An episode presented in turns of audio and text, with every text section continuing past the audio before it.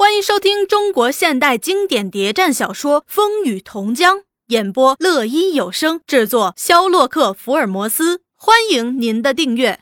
第一百一十四集，吴启超和林雄模连夜的盘问那两个告发者，特别对老六那堂弟蔡和的情况问得非常仔细。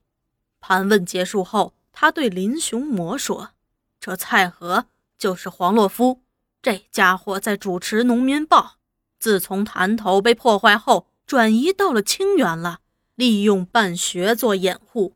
林兄魔道，那老黄看来也就是陈聪所提供的那个重要头子了，是个重要机关，这次可不能轻轻的放过。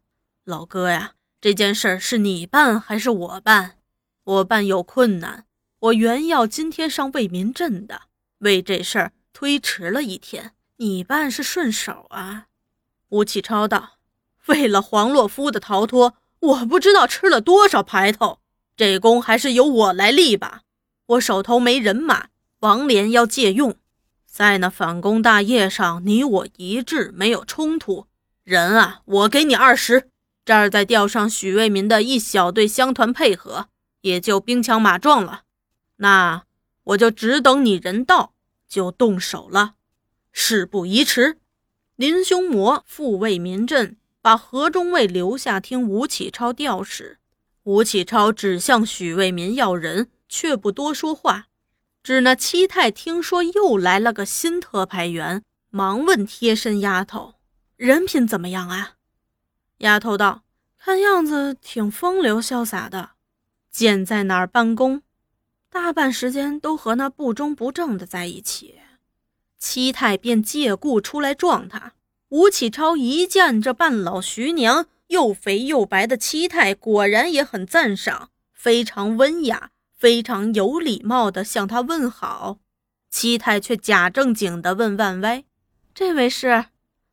万歪忙介绍：“新来的吴特派员。”七太便对吴启超说：“吴特派员。”乡下地方没大城的热闹，怕你住不惯。这儿有电灯，有洋房，也和城里差不多了。虽说是一家，到底还有个主客分别。你来我这儿是客，有什么要我们做的，尽管说。我这个人啊，就是一竿子捅到底，爽直，不会应酬，不会拐着弯的说话。万歪也从旁赞许。七太就是我们这儿一摊内外的头头，没他开口，什么都办不通。久仰久仰。哎，那既然吴特派员来，那林特派员就调回去了吗？七太，这林特派员坐镇为民镇呀。嘿，这林特派员啊，就是拘谨些。我请过他几次上我那儿坐坐，都不曾去过呀。有变。一定向七太请教啊！那七太应酬一番，一阵风似的又炫开了，前后簇拥着几个俊俏丫头，就像红花衬着绿叶似的。走时还频频回过头来对吴启超飘着。晚上，乡团丁和从卫民镇调来的二十名王连士兵都在公馆内集合。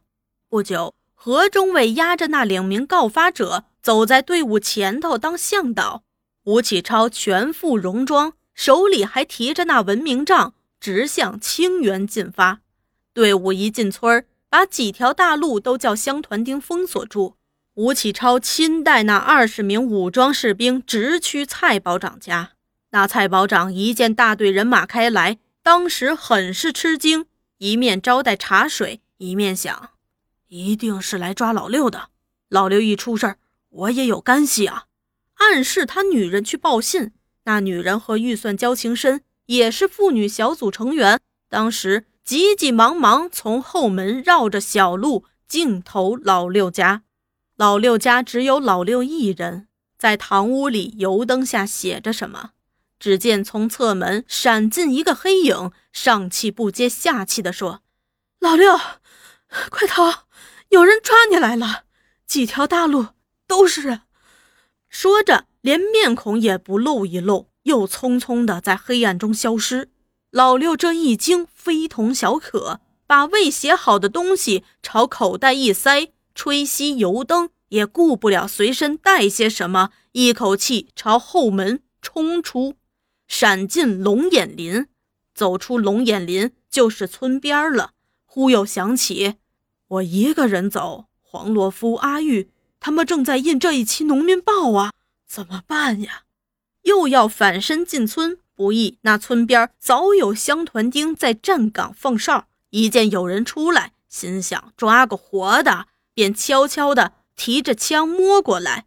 老六眼见从黑暗中闪出个人，心想：糟了，这儿也有人，欲退不能。见只有一人，胆子也大了，便站着不动，却在想：一个对一个，老子不怕。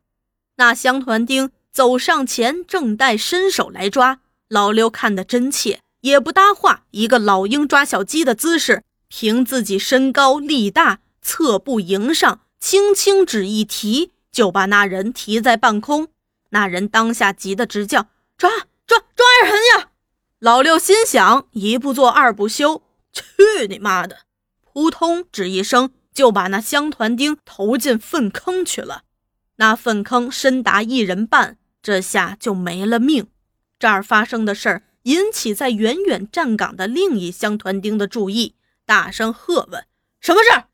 那时村里人声喧哗，狗儿狂吠。老六提起脚就朝东带方向奔去，边走边在惋惜，一时匆忙没把那乡团丁的枪弄到手，却也没办法再回去，只好赶快离开。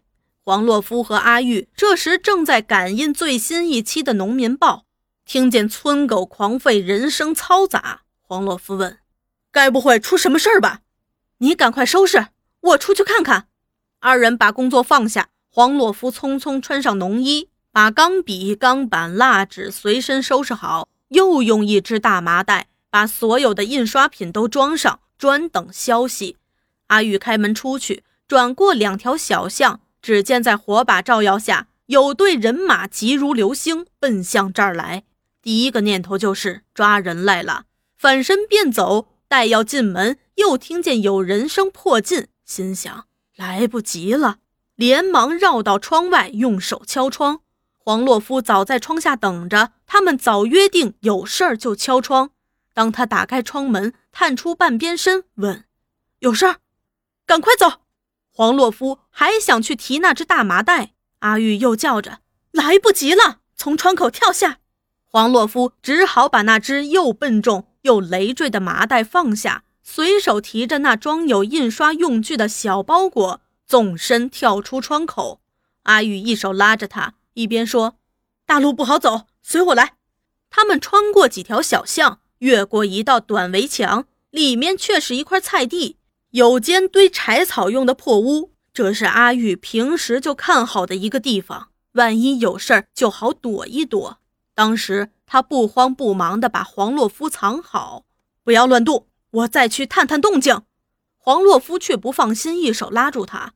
阿玉发急道：“你想在这儿当俘虏？